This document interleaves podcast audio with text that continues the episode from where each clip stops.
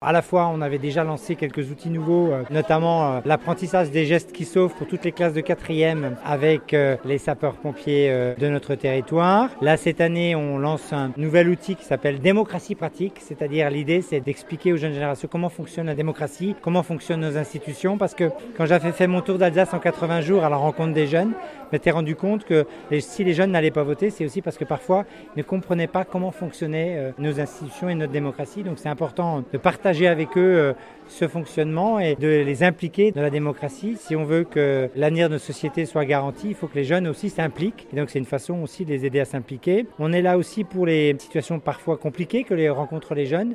Je pense par exemple au harcèlement. Malheureusement, ça se développe beaucoup le harcellement. Du coup, on a créé un outil pédagogique qui s'appelle la bête noire. Et cet outil euh, qui est utile pour euh, expliquer aux jeunes générations comment réagir face à cette situation de harcèlement qu'ils peuvent rencontrer. Bien avec des jeunes du service civique d'unicité, on leur apprend, on leur fait découvrir ce que c'est le harcèlement et comment on peut lutter contre ces situations. Comme ça, on essaie un peu de multiplier des outils euh, éducatifs. On a des actions euh, sur le sport, on a des actions aussi sur la culture. Notre idée, à travers notre démarche, c'est d'accompagner le champ de l'action de l'éducation nationale.